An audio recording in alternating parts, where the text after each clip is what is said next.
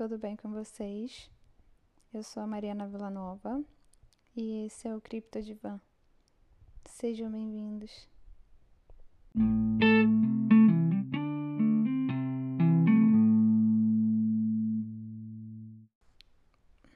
Bom, no episódio de hoje eu vou conversar com vocês, eu vou contar para vocês um pouquinho do que aconteceu comigo nesses últimos dois anos e pouco aqui na Suécia. E o que me inspirou a fazer esse episódio, a gravar esse episódio, foi a morte do Chadwick, que é esse cara do. que é esse ator que fez o Pantera Negra, sabe? O super-herói do Pantera Negra, que fez essa frase icônica que, sei lá, eternizou essa coisa na né, gente de Wakanda Forever. E foi um.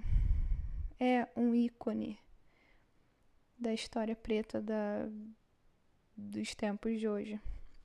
Eu acho que esse filme marcou muito quem que é preto que viu o filme que não, não se sentiu emocionado, não se sentiu representado na tela do cinema, vendo gente igual a si mesmo lá, fazendo papel de herói, fazendo um papel foda.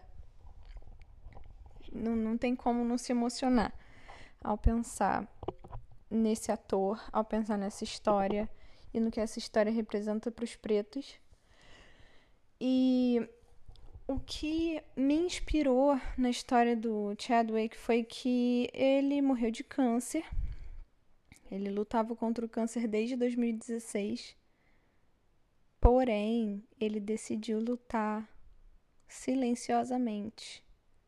Quem sabia, sabia que ele tinha câncer, mas ele não estava o tempo todo na mídia falando sobre o assunto, expondo a vida dele, expondo a batalha dele porque eu não sei os motivos dele, mas eu sei os meus motivos do que eu vou falar hoje sobre o que aconteceu na minha vida.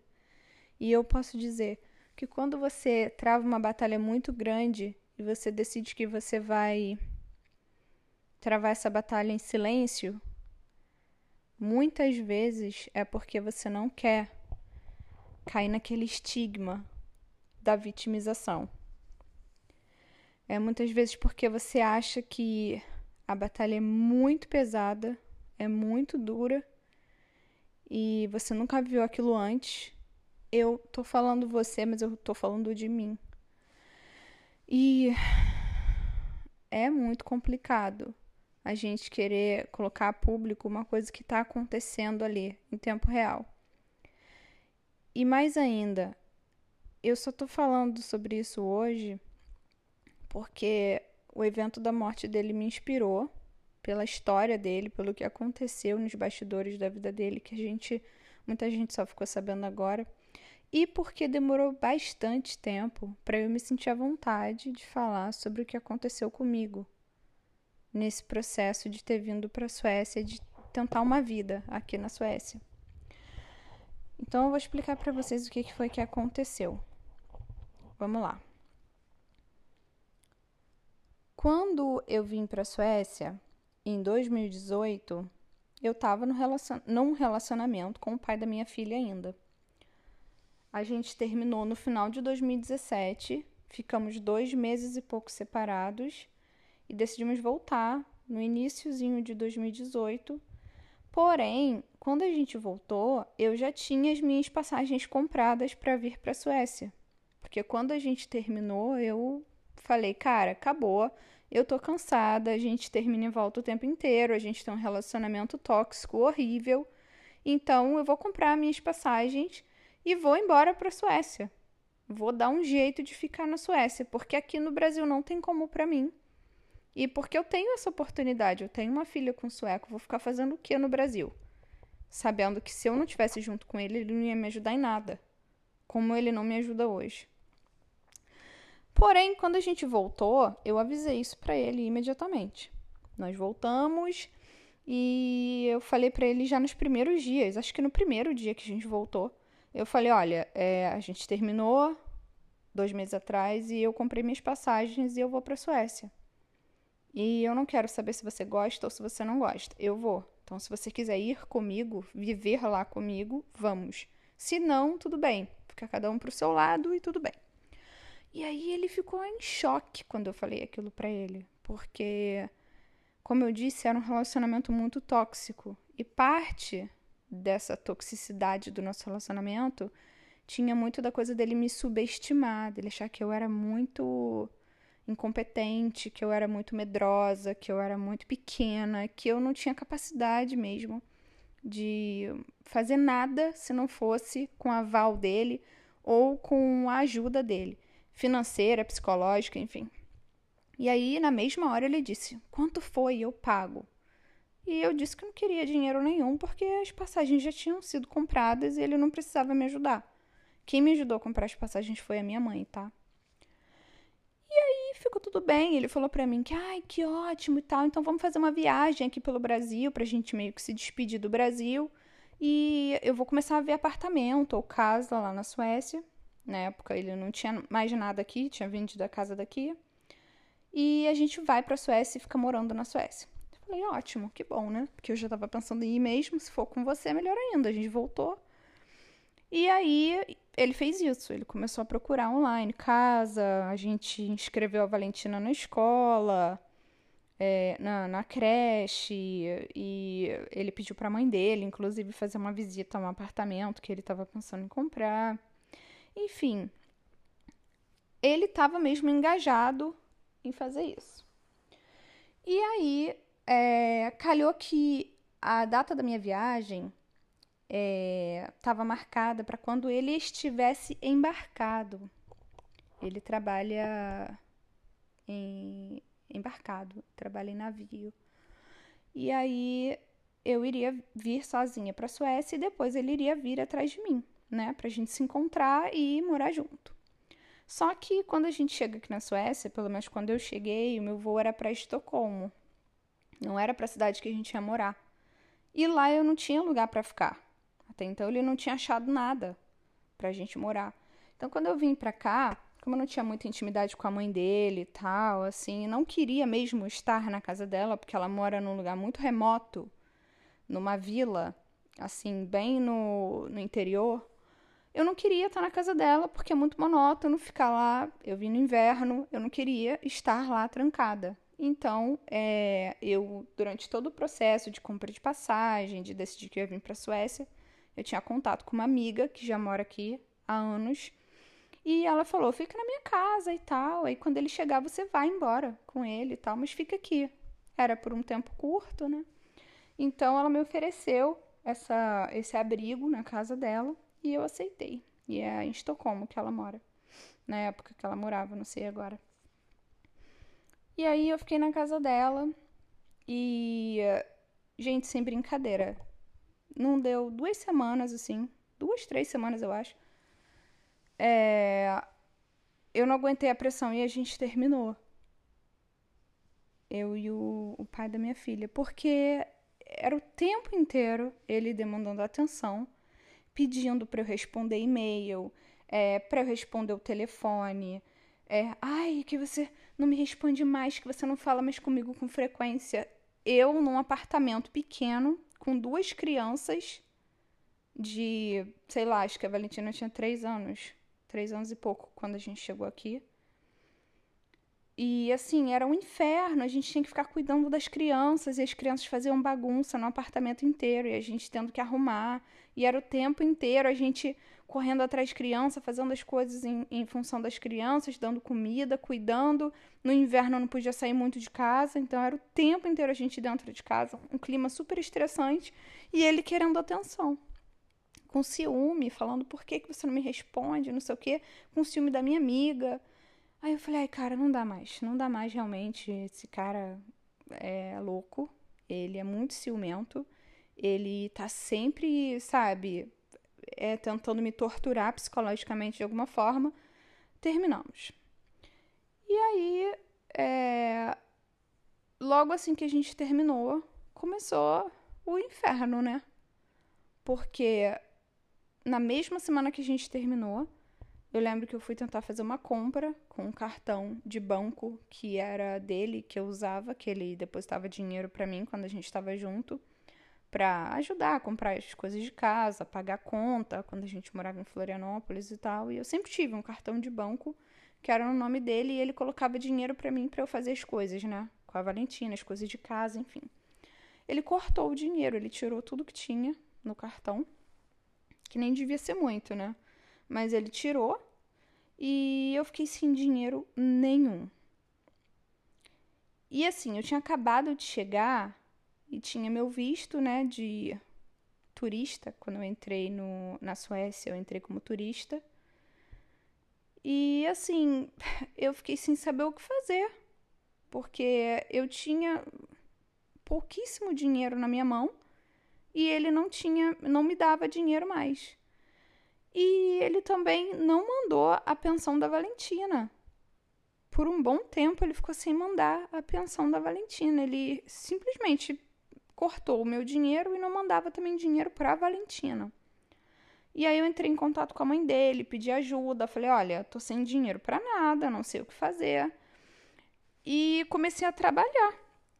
Comecei a fazer bico aqui e ali, conheci uns brasileiros que me ajudavam, tipo, me chamavam para fazer faxina, é, me chamavam para fazer comida para evento, me chamavam para trabalhar em trailer, tipo food truck, essas coisas assim. É, me candidatei em site de bico que tem aqui, que em Estocolmo é muito popular fazer esse tipo de bico, andar com cachorro, fazer faxina, fazer comida, é, cuidar de criança. Fiz faxina, levei Valentina junto, sabe? Para limpar apartamento em Estocolmo. Fazia de tudo para poder arrumar uma graninha, né?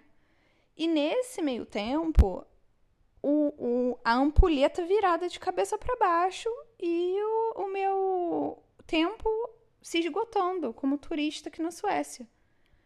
Eu já sabia que eu não ia ficar, que eu não ia voltar para ele, pro pai da minha filha, eu, eu sabia disso, porque eu não aguentava mais aquela situação. Mas eu não sabia o que fazer, porque eu perguntei para ele claramente. Primeiro, assim que a gente terminou, nos primeiros dias que a gente terminou, ele ainda pensava que a gente fosse voltar, então ele me ofereceu o mundo, né? Ai, você tem que me falar o que você precisa, porque a Valentina ela é sueca, ela tem que ter o documento dela e tudo mais e não sei o que, o que você precisar, você pode contar comigo, essas coisas assim, sabe? Conversa fiada. E no meio tempo, dinheiro nada, de pensão da Valentina, não queria saber se a gente estava vivo ou morto. Valentina teve que ir para o hospital na época. Ele até me ameaçou e ameaçou minha família, porque eu disse que ia botar a conta do hospital no nome dele, que ele ia ter que pagar. Ele falou que se eu fizesse isso, eu e a minha família iríamos pagar. Então, um monte de coisa acontecendo. E essa firula toda de falar para mim que ia me ajudar com a documentação da Valentina foi uma coisa que, assim, cara, sinceramente, eu nem acreditei.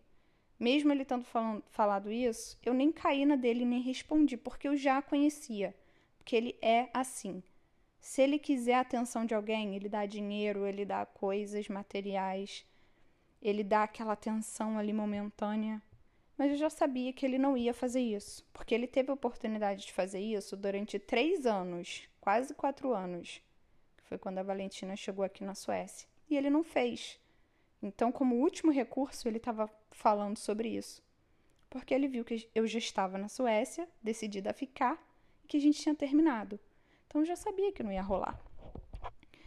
Enfim, meu tempo esgotando e eu não sabia o que fazer. Eu tentei de tudo, gente, para ficar aqui na Suécia, assim, em relação a ideias de vistos que eu poderia pedir para poder pelo menos estender o meu tempo aqui, para eu ver o que ia fazer, né? Se eu tinha direito, se eu conseguiria ficar aqui e tal. E uma coisa que foi muito boa é que uma vez, quando eu estava aqui na Suécia, duas coisas que foram muito boas. Uma vez, quando eu estava aqui na Suécia, e a Valentina já havia trocado de nome, ela já havia, o, o nome do pai já havia sido adicionado à certidão de nascimento dela. Não, mentira, o nome não tinha sido adicionado ainda.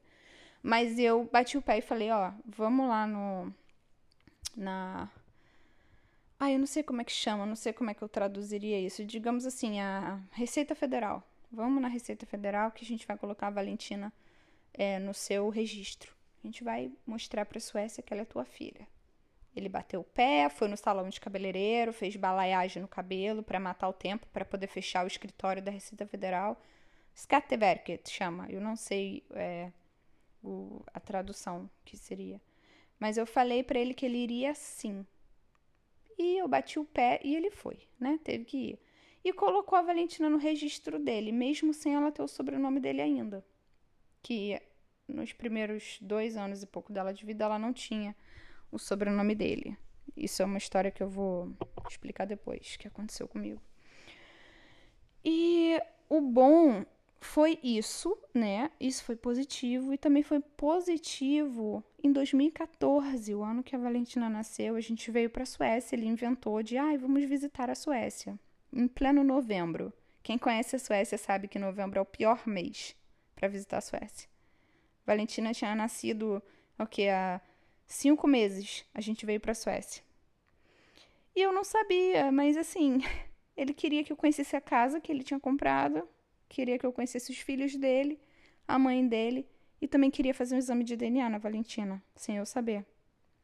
E eu fui descobrir isso anos depois. E foi maravilhoso descobrir, porque esse exame de DNA foi o que provou para justiça aqui na Suécia que ele é o pai da Valentina e deu todos os direitos da Valentina de ficar aqui.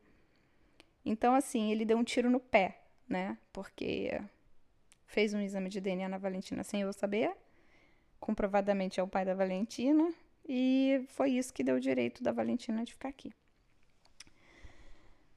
E assim, quando eu pensei nos nas opções de visto que eu iria pedir, quando eu estava aqui, nos primeiros meses, eu não tinha mais noção do que fazer. Eu pedi ajuda para quem tem empresa aqui para me contratar, é, mas é complicado. Eu pedi ajuda para uma outra pessoa que eu conheci. Ele disse que iria me levar para Espanha, me deixar na Espanha, um namorado de uma amiga ia me levar para Espanha e me contratar lá como empregada dele e que porque eu teria o visto lá na Espanha eu poderia viver na Suécia se eu quisesse, porque né, eu teria um visto europeu e poderia viver na Suécia se eu quisesse. Também não deu certo por causa da minha idade, por causa de eu ter uma filha. Ele iria me contratar como au pair, também não deu certo. E eu já estava à beira dos meus três meses aqui como turista, e não queria pedir extensão do meu visto, queria um visto que me fizesse ficar aqui, ter direitos aqui, não um visto de turista estendido. E na minha última das últimas. É, no meu último recurso, assim, de, no desespero, eu pedi asilo aqui na Suécia. Pedi um visto de, de asilo. E é muito engraçado falar disso porque, cara, eu passei tanto perrengue, mas tanto perrengue, depois que eu pedi esse, esse visto de asilo. E uma coisa que é muito engraçada, porque assim, quando eu pedi o visto de asilo, eu já sabia que meu visto ia ser negado. Porque eu não tinha direito a ser asilado na Suécia. A minha filha, ela é metade sueca. Não existe uma pessoa sueca pedir asilo na Suécia. Não existe. Só se a pessoa tiver perdido a nacionalidade dela e vir depois aqui e pedir isso, pedir o asilo, se é que isso existe. Mas quando eu pedi o asilo, eu já sabia que não ia ser aceito. Mas, cara, é aí que eu falo para vocês. Existe uma força no universo que eu chamo de Deus, que eu acredito muito que eu não duvido por um segundo da minha vida. E foi Deus que fez uma reviravolta na minha história. E foi Deus que me permitiu estar aqui hoje na Suécia. Quando eu pedi o visto de asilo aqui, Aqui você não precisa ter um motivo, tá? Para pedir o, visto de asilo. Você vai lá e fala: olha, eu quero pedir asilo. E só depois eles marcam uma entrevista, depois de um tempo, para poder saber o porquê. Então, na hora que eu pedi o visto, eu falei: cara, eu vou pedir pronto. É, depois eu explico a minha história, mostro os documentos aí, ó, que minha filha é sueca e vai dar certo.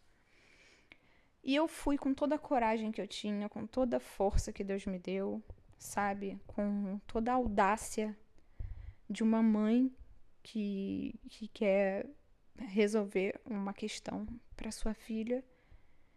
E na época que eu pedi o asilo, eu ainda estava morando na casa dessa minha amiga. Mas assim, a situação de morar com ela já estava ficando meio que insustentável, porque a gente morava num apartamento pequeno. É, a situação das crianças terem a idade é, muito próxima e deles brigarem o tempo todo, deles fazerem muita bagunça num, num ambiente muito pequeno, estava deixando a gente doente já. Tava muito difícil. E aí, a derradeira, assim, de me fazer começar a lutar sozinha foi uma vez que eu fiz muita comida para vender, muita comida para vender. E aí eu fui fazer um evento lá em Estocolmo e uma parte da comida eu vendi para um café. E eu não tive retorno nenhum dessa comida. E eu tinha gastado muito dinheiro, eu tinha gastado assim muito dinheiro porque eu quase não tinha dinheiro nenhum. Mas eu tinha gastado meu dinheiro, gastado tempo, fiquei até tarde da noite acordada fazendo aquela comida, sabe? E não tive retorno e voltei para casa cansada, Valentina ficando na mão dos outros, é, tomando conta para eu poder trabalhar. Foi super complicado. Voltei para casa super estressada e por causa de uma é, falha na comunicação entre eu e essa minha amiga. Tipo, eu tava no banheiro tomando banho e ela falou alguma coisa do lado de fora que eu não escutei. E aí eu falei, quê? E ela pensou que eu tava brigando de dentro do banheiro e ela do lado de fora começou a brigar comigo. Enfim, uma falha na comunicação fez com que a gente se desentendesse ali e a gente quebrasse aquele aquele ciclo né, terminasse aquele ciclo e eu saísse da casa dela. E aí eu saí da casa dela e falei, cara, o que, que eu vou fazer da minha vida? Eu não posso ir para casa do meu, da, da, da minha sogra. Porque na época eu não queria depender da minha sogra. Não queria de jeito nenhum.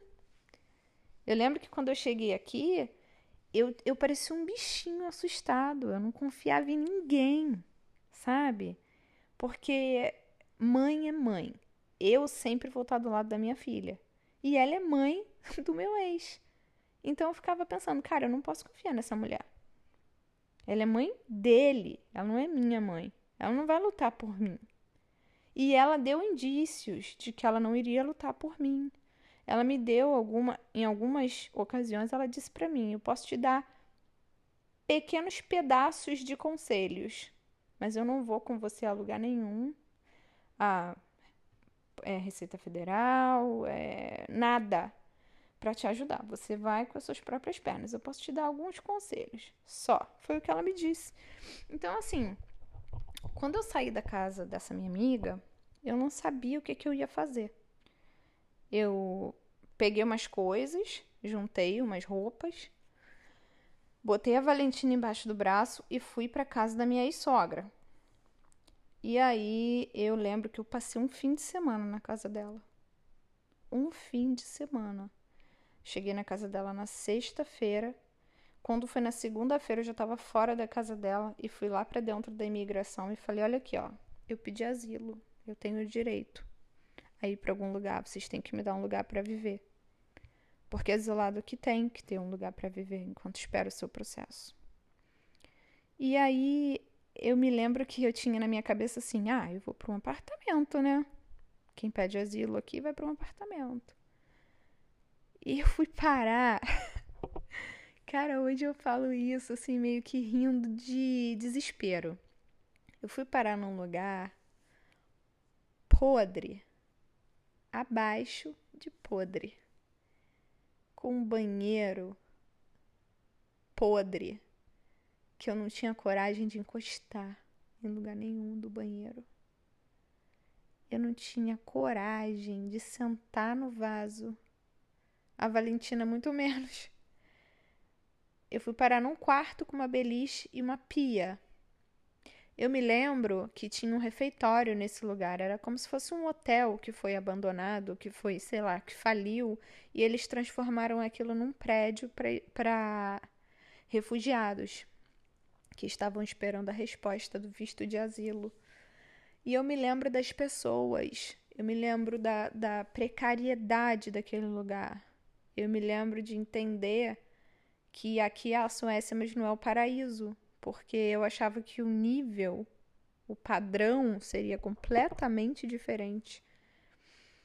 Eu me lembro que o refeitório ele exalava um cheiro horrível quando estava na hora da comida e que por causa disso não tinha coragem de comer no refeitório. Eu nunca pisei no refeitório. E eu comia no McDonald's quase todos os dias com a Valentina. E ou então eu comprava comida no mercado que tinha do lado, um hipermercado que tinha aqueles lugares que, sabe, vende salada dentro do mercado, que é muito comum isso. Tem tipo um buffet de salada, um buffet de comida quente que eles fazem na hora, tipo batata gratinada, frango, essas coisas assim macarrão, salada de macarrão, arroz, essas coisas. E aí eu comprava uma porção de comida, sentava no próprio bar, assim, do. Como chama? Do mercado. Fazia minhas refeições com a Valentina. E a gente aproveitava para usar o banheiro do mercado, que era limpinho, antes de voltar pro abrigo, que a gente morou durante um tempo. E aí, nesse meio tempo, eu lembro que eu trabalhei, eu fiz evento, é, teve evento em Uppsala, que é uma cidade que tem próxima a Estocolmo, uma cidade que é muito tem muito universitário. E aí teve um evento lá de comidas do mundo todo e aí teve esse essa coisa do Brasil lá, esse food truck do Brasil. E aí eu trabalhei lá, vendi comida e tal. Lembro que foi um fim de semana, a Valentina ficou com a avó e eu fiquei trabalhando. E eu lembro também que, tipo, quando eu voltei desse evento, logo depois de voltar desse evento, foi que eu recebi a notícia de que tinha uma, um apartamento vago para mim e eu iria deixar o abrigo. E, cara, eu nunca me senti tão aliviada em toda a minha vida, porque eu lembro que no abrigo quando eu não comia no McDonald's ou não comia no mercado, eu tinha comprado uma chaleira elétrica. E eu comia aqueles. Sabe aqueles tipo cup noodles? Aqui tem cup noodles tipo de purê de batata, de risoto, essas coisas. Eu lembro que eu comia aquilo também. E a Valentina também, óbvio, né? E eu fiquei muito aliviada, porque eu pensei, cara, eu vou para um apartamento, né? Um apartamento com banheiro privativo que no abrigo não era. Era um banheiro coletivo, era chuveiro coletivo, era podre, era nojento, era muito sujo. E aí eu fiquei muito aliviada e tal de saber. E eu nunca vou me esquecer que o primeiro lugar que eu fui foi muito legal isso, porque assim, foi uma experiência e tanto. Quando eu saí do abrigo, eles me levaram, pegar, é, me deram passagem de trem, eu peguei o trem com a Valentina, fui para uma cidade bem longe de Estocolmo. E aí, quando eu cheguei lá, tinha uma van, tinha uma pessoa me esperando na estação de trem, perguntou se eu era eu e tal. Aí eu dei minhas malas e tudo mais, eles me botaram num furgão, numa, como chama, numa van. E aí me levaram para um lugar, para um tipo uma, uma casa que era toda dividida é, e várias pessoas moravam naquela casa. Era uma casa bem grande que foi dividida como vários apartamentos, sabe? São 21 e 21. Enquanto estou gravando isso, acabei de ver aqui sem querer, desbloquear o telefone e vi. E aí eu olhei assim o estado da casa e vi o local que eu ia morar e eu fiquei um pouco desesperada, porque era no inverno, foi bem no dia do aniversário da minha mãe isso. E eles me levaram para um lugar que era super remoto. Eu vi que não tinha ponto de ônibus, não tinha mercado, não tinha farmácia. Era no meio do nada. Era um bairrozinho bem no interior, assim. E a casa estava em péssimas condições. E eu vi que tinha muita criança e muitas famílias juntas na mesma casa. Então eu já fiquei um pouco preocupada, né? Porque Geralmente, gente, quando a gente fala de refugiados, a gente fala de pessoas que têm é, culturas bem diferentes da nossa brasileira, né? E é um choque cultural muito grande, tanto para eles quanto para nós, para estarmos juntos no mesmo ambiente. Porque são pessoas com outros tipos, outros hábitos que vieram de outros lugares completamente diferentes é, dos que a gente veio. E isso não diminui eles em nada e não nos diminui ou nos enaltece em nada. Porém, é um choque cultural muito grande. Então, eu fiquei muito preocupada de estar, por exemplo, vivendo com árabes e tem muitos árabes, não todos, eu não conheço todos os árabes, eu conheço alguns que eu vi que são assim. Eu vi, ninguém me falou que são um pouquinho agressivos quando se diz respeito a regras de convivência, assim, com mulheres, por exemplo. Ah, você não cobre o cabelo, ah, você é impura, é, fez alguma besteira, é pedrada. É, ah, mulher não tem que falar, cala a boca. Ah, você não tem direito a nada, você só escuta e abaixa a cabeça. Eu já vi. Então eu ficava muito preocupada de estar tá é, vivendo com alguns desses árabes mais extremistas e de repente é, tá sofrendo ali naquele meio alguma coisa. Não violência. É, assim. Não, acho que é o termo errado de falar, mas eu, fiquei um eu ficava um pouco amedrontada de pensar nisso. Mas enfim, é, reduzindo aí essa, essa parte eu vi a casa e fiquei preocupada. Quando nós entramos na casa, eu lembro que eu ia ficar num quarto, que ia ser também banheiro compartilhado e cozinha compartilhada. Já fiquei um pouco triste, mas pensei, pelo menos eu não tô mais naquele abrigo imundo e já é alguma coisa, né? Eu estar aqui. E aí, é a pessoa que tinha que ter saído do quarto onde eu ia ficar, ela não saiu.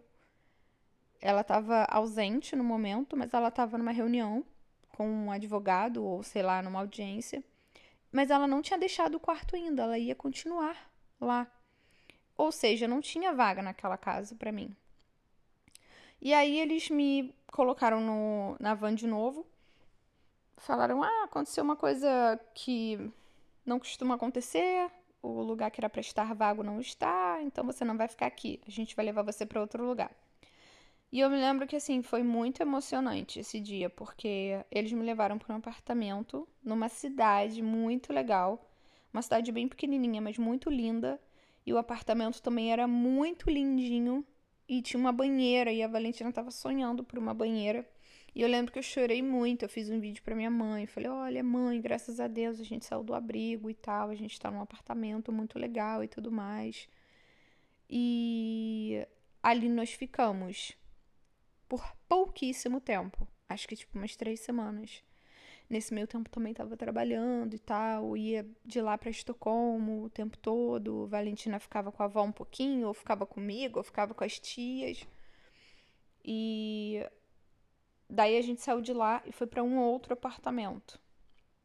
Num outro lugar bem remoto também, com bastante refugiado também.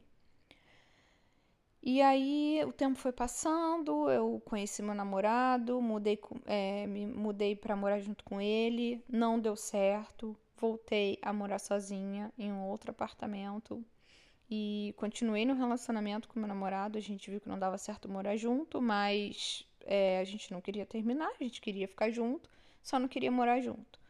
Mas a gente, é, eu fui morar em outro lugar e tal, tudo isso com a ajuda da imigração. E aí chegou o dia, e tudo isso, gente, sem a ajuda do pai da Valentina, tá? Sem a ajuda financeira dele.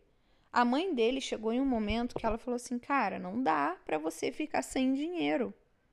Não dá para você ficar dependendo é, de trabalho, de bico.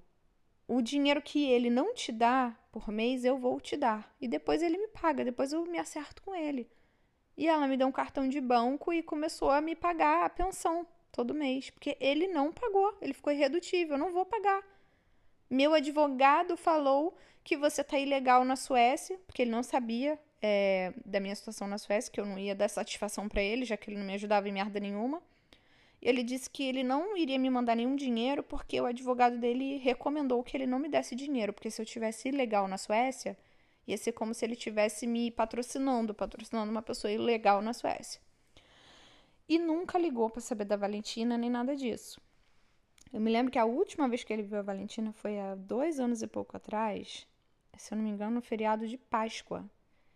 E depois disso, parece que ele fez alguma coisa com a Valentina, a Valentina me contou, e eu fui confrontar ele, ele não gostou, mandou e-mail para minha mãe, para meu pai, para a mãe dele, para todo mundo, pro papa e falou que nunca mais ele ia procurar a Valentina.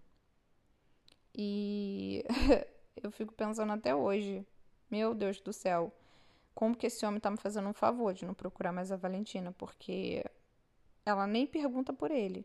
Ela fala com ele no, sobre ele no termo meu papai Emanuel. É assim que ela chama ele. Mas eu nunca vi ela perguntando: cadê o meu papai? Que dia eu vou ver o meu papai? Ela nunca pergunta. Então, assim, é, esse é mais um ponto positivo. Foi um grande favor que ele me fez, deixar eu criar minha filha sozinha. E eu me lembro que depois de um, um bom tempo que a mãe dele estava me ajudando financeiramente, ela falou para mim, acho que foi um ano que ela ficou me ajudando financeiramente. Ela falou para mim, olha Mariana, é, a soma do dinheiro todo que eu te dei até agora foi tanto. É, eu sou aposentada. A partir de agora fica muito difícil para mim, eu não vou mais poder te ajudar. Então, eu preciso que eu preciso te dizer que eu não posso mais te dar dinheiro e que você vai ter que procurar um jeito de resolver, pedir para ele, pedir para a justiça, eu não sei. E aí eu comecei a lutar, né? Comecei a lutar, travei uma batalha. Falei para ele que ele ia pagar sim a pensão da Valentina, não importava o que estivesse acontecendo, que ele ia me ajudar porque ele é o pai, Botei um monte de gente para perturbar ele no WhatsApp, mandei um, um primo meu adicionar, é, dar, o um número dele para um monte de gente num grupo de WhatsApp. O pessoal fica tudo mandando mensagem de voz para ele: paga pensão, safado, não sei o quê. Para poder ele acordar para a vida, né? E ver que eu não estava morta. E aí a gente finalmente fez um contrato depois disso, e desde então ele paga a pensão da Valentina todo mês. Até um tempo atrás ele pagava no dia que ele queria, agora ele paga no dia certinho, porque eu lutei também para que ele fizesse isso, senão eu boto ele na justiça. Como ele não quer dor de cabeça, ele está fazendo o papel dele, né? Pelo menos o da pensão ele dá. Uma miséria. Miséria não, que eu não vou usar essa palavra negativa. Uma micharia. Um, um dinheiro que é irrisório. Principalmente para ele, que ganha bem. Mas é o que a lei manda aqui na Suécia, então ele tem que cumprir a lei. Então ele dá. E aí é, eu lembro que depois, pouco tempo depois disso, depois dessa dele começar a me ajudar e tal, me dar o dinheiro da pensão, a gente recebeu a notícia de que eu tinha uma audiência marcada e de que eu ia receber uma. que eu tinha uma resolução para o meu caso. E aí eu fui nessa reunião e eles falaram para mim: olha, Mariana, é, você pediu asilo, você não tem direito a asilo e nós estamos negando o seu asilo. Você não pode ser asilado na Suécia, porque a imigração entende que você tem uma criança que é sueca. E mesmo o pai não querendo ajudar em nada, nós entendemos porque existe um exame, um exame de DNA e porque ela está inscrita no registro do pai dela aqui na Suécia, que ela é sueca. Independente dela ter nascido no Brasil, é isso que a Suécia entende. Então, a sua filha tem o direito de ficar na Suécia. E por causa disso, eu também tenho o direito de ficar na Suécia. Óbvio, eu sou a guardiã da minha filha, ela não vai ter um visto e eu vou ficar sem, né? E assim nós conseguimos nosso visto sueco. E aqui estou desde então.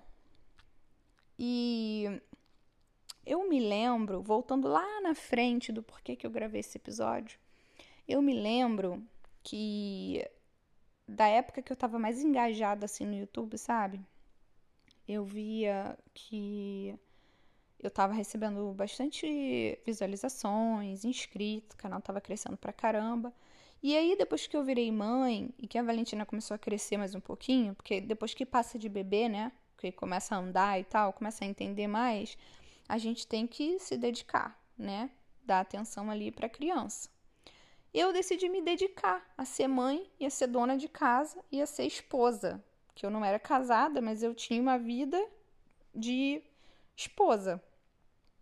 E eu não tinha mais tanta, tanto tempo para ficar postando vídeo. Eu não gostava de mostrar minha intimidade, de estar o tempo todo com a câmera na cara da minha filha, gravando o dia todo, editando o vídeo. Eu fazia vídeos espaçados. E isso acontece que é, acontece que isso foi tirando é, a minha audiência, foi, foi baixando a minha audiência do canal.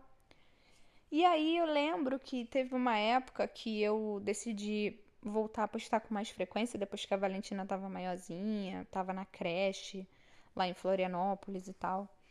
E eu fiquei super chateada, sabe? Porque eu via que o canal tinha crescido, mas não tava mais é, rendendo frutos. E eu lembro que eu fiz um vídeo chorando, falando que dava maior trabalho gravar vídeo, que eu não estava recebendo visualizações, porque eu estava mesmo. É, eu não estava entendendo o que estava acontecendo. Hoje em dia eu entendo que é normal quando a pessoa para de postar, ela perde a audiência mesmo, o YouTube para de recomendar os seus vídeos e, consequentemente, caem as visualizações, né? Mas na época eu não entendia isso.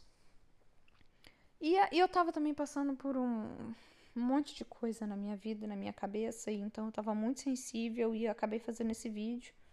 E aí eu lembro que uma pessoa falou assim para mim: "Ah, mas é claro que você não tem mais visualizações. Você posta quando quer. Você faz as coisas quando você acha que deve. As pessoas esquecem que você existe e não voltam mais aqui." Mas o que as pessoas não sabem, ou que aquela pessoa ali não sabia no momento, é que eu tava travando uma grande batalha já. Na época que eu estava em Florianópolis, meu relacionamento já estava ruim. E eu já estava querendo, eu já estava armando um plano de fuga daquele relacionamento. Eu já estava me educando, eu estudei, eu fiz cursos para poder ter uma profissão, eu estava trabalhando. Apesar da Valentina estar tá na creche, eu estava sempre ocupada fazendo alguma coisa. Eu comecei a fazer extensão de cílios, sobrancelha, eu ficava trabalhando o dia todo, sabe? para juntar dinheiro para poder viajar, porque eu sabia que eu não ia ficar naquele relacionamento, eu sabia que eu não ia ficar naquela vida mais, sabe? E quando eu cheguei aqui na Suécia, eu também tava sem gravar vídeo, porque eu não tinha dinheiro, gente.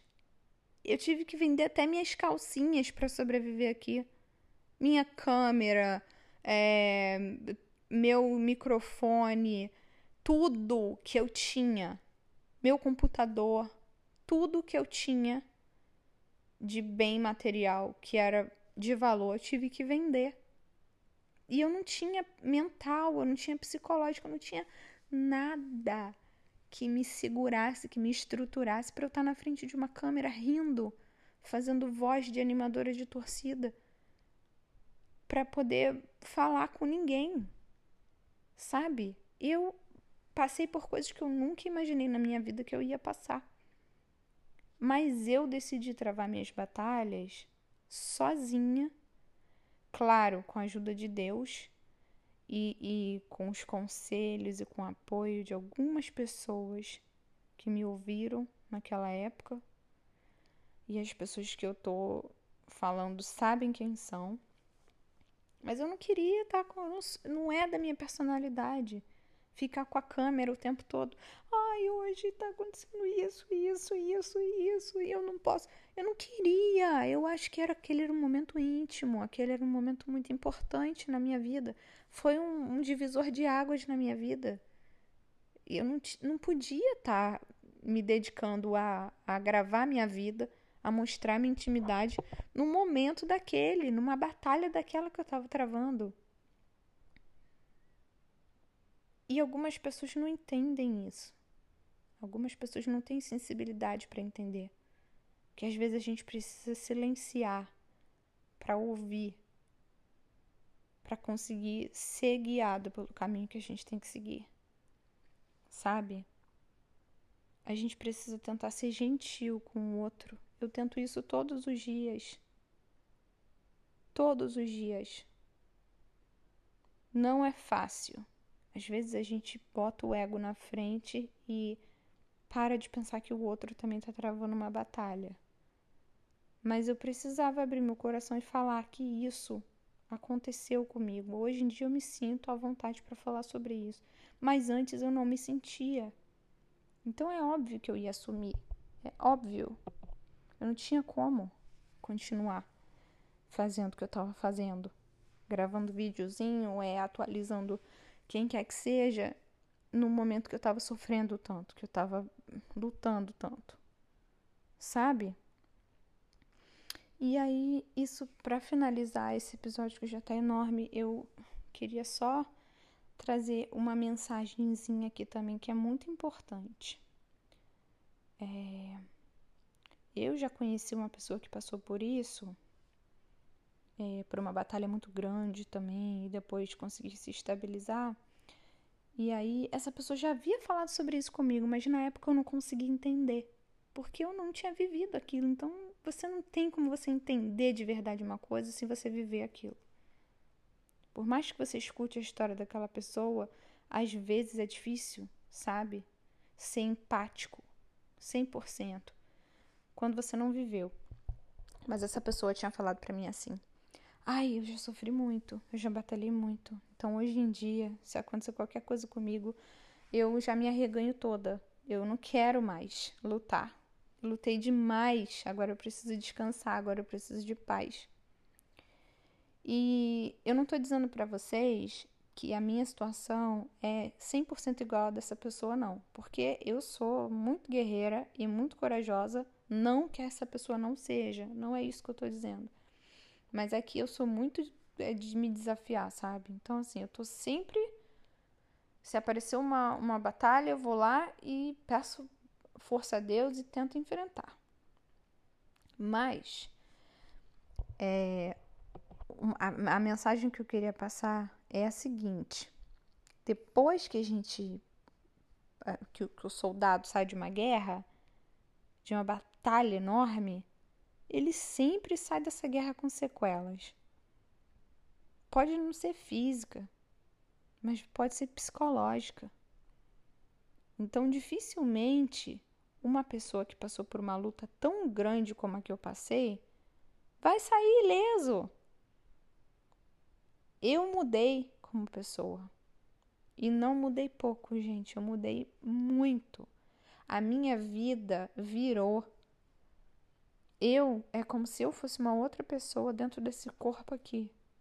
Porque eu mudei demais. Hoje eu priorizo outras coisas. Sabe? Eu, eu travei uma batalha tão enorme, tão forte, tão intensa na minha vida, que hoje tudo que eu desejo é ser totalmente drama free. Se eu ver que uma situação está começando a se tornar dramática na minha vida e que não vale a pena, eu só viro as costas, fecho a porta e vou me embora. Porque eu já passei por muita coisa para estar tá me preocupando com coisa pequena, sabe? Então é isso. Gente, olha, vou falar para vocês. Eu acho que eu li umas seis palavras só do script que eu tinha aqui. Por aí. No máximo mais dez. o resto foi tudo do coração. E olha que eu não fiquei divagando hoje, hein? Eu acho que se eu sair mais ou menos da linha do tempo aí da história, umas três, quatro vezes foi muito. Então, esse daqui era mais um desabafo que era para sair mesmo da minha boca. Mas é isso. Se você chegou até aqui, eu quero expressar a minha imensa gratidão por você ter ouvido isso tudo. Muito obrigada por você ouvir. E eu te desejo muita força, muita paz e muito amor. E que Deus abençoe a sua vida, como Ele abençoa a minha todos os dias, a da minha filha. Que você tenha boa saúde, porque isso é o mais importante, é o bem mais precioso que a gente pode ter a saúde. Essa é a nossa maior riqueza. E se você estiver travando uma batalha também, eu quero que você saiba que nenhuma batalha é eterna. Que por pior que esteja sendo a sua vida nesse momento, você vai sair dessa. Você vai conseguir se recuperar. E aí você vai olhar lá na frente e vai pensar: caraca, como eu fui forte, né? E eu espero que você saiba que a sua força ela vem de Deus. Que é Deus que abençoa muito a vida da gente. Tá bom? Um beijo. Fiquem todos com Deus e até a próxima. Tchau, tchau.